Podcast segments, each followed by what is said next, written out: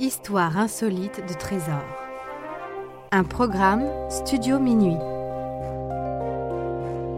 Idée originale John Mack. Musique David Rampillon. Narration Leilani Lémé. Enregistrement et montage Patrick Martinez-Bourna. Le trésor du San José.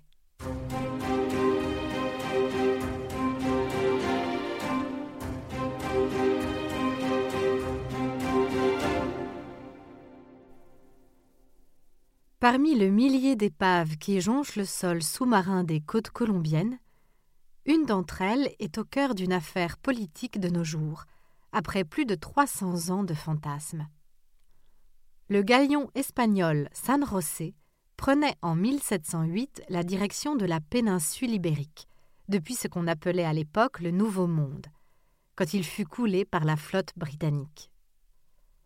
À bord du navire, un immense trésor dont la légende traversa les siècles.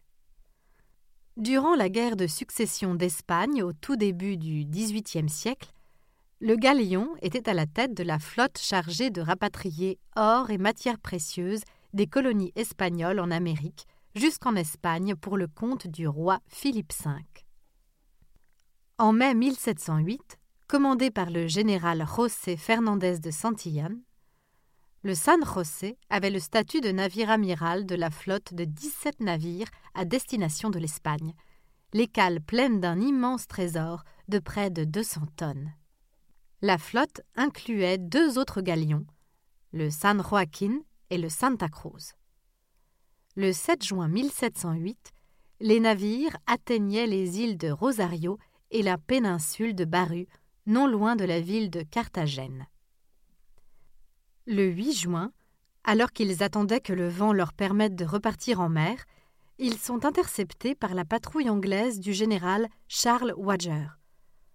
Au cours de ce qu'on a nommé la bataille de Baru, le San José a explosé après que sa réserve de poudre à canon fut touchée par les tirs anglais. Le galion coula ainsi à la tombée de la nuit, emportant avec lui la presque totalité de ses 600 hommes et surtout sa précieuse marchandise.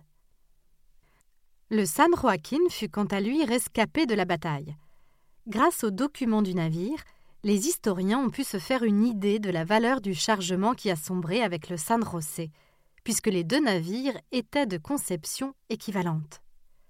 Le San Joaquin sera d'ailleurs capturé trois ans plus tard dans la même zone au large de Carthagène. On estime la valeur du trésor du San José entre 3 et 17 milliards d'euros. Alors qu'on aurait pu penser le trésor à jamais enfoui dans l'océan, une découverte de 2015 vient raviver les rêves d'antan ainsi que ses rivalités.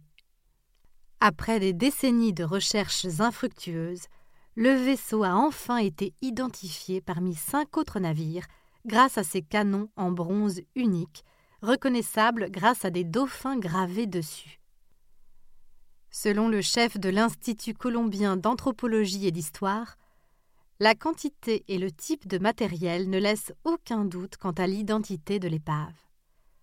Car si l'épave a bien été retrouvée par le gouvernement colombien et qu'une série de photos produites par un robot d'exploration sous-marine laisse suggérer que le trésor présent est bien aussi conséquent que prévu, la localisation précise est d'abord restée confidentielle. En effet, une question reste en suspens. À qui appartient aujourd'hui l'épave et son trésor? C'est ainsi que depuis quelques années, différentes compagnies d'exploration sous-marine se battent devant les tribunaux sur fond d'affaires politiques internes à la Colombie suite aux accords potentiellement faits par l'ancien président. De plus, une société américaine estime avoir trouvé le lieu de l'épave en 1981 et avoir obtenu auprès du gouvernement colombien le droit de conserver la moitié du trésor. Mais le gouvernement colombien avait finalement décidé de s'approprier la pleine propriété du butin décision actée en 2007 par la justice colombienne et confirmée par la justice américaine en 2011. Si la Colombie a revendiqué le butin du San José en raison de son emplacement actuel, l'Espagne a quant à elle estimé que le trésor lui revenait de droit, puisqu'il appartenait à une flotte hispanique, tandis que le Pérou, le Panama et la Bolivie objectent justement que les richesses provenaient à l'origine de leur pays et que leurs peuples ont été spoliés. Finalement, la Colombie a obtenu gain de cause, puisqu'une loi de 2013 stipule que toute épave échouée dans les eaux colombiennes appartient au patrimoine du pays.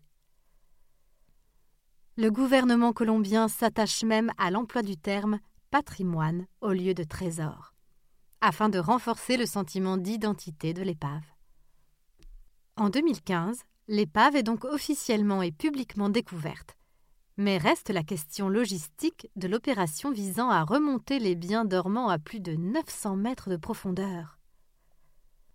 Juan Manuel Santos, président de la Colombie lors de la découverte, l'avait alors présenté comme le trésor le plus précieux jamais découvert dans l'histoire de l'humanité, et avait proposé de financer l'opération de sauvetage avec une partie des richesses trouvées. Or, le gouvernement suivant a déclaré qu'il était hors de question de diviser le trésor. Si les modalités logistiques ne sont pas encore tranchées, avec des procédures d'appel d'offres, la propriété sera en tout cas colombienne. Reste désormais à savoir la nature exacte du trésor.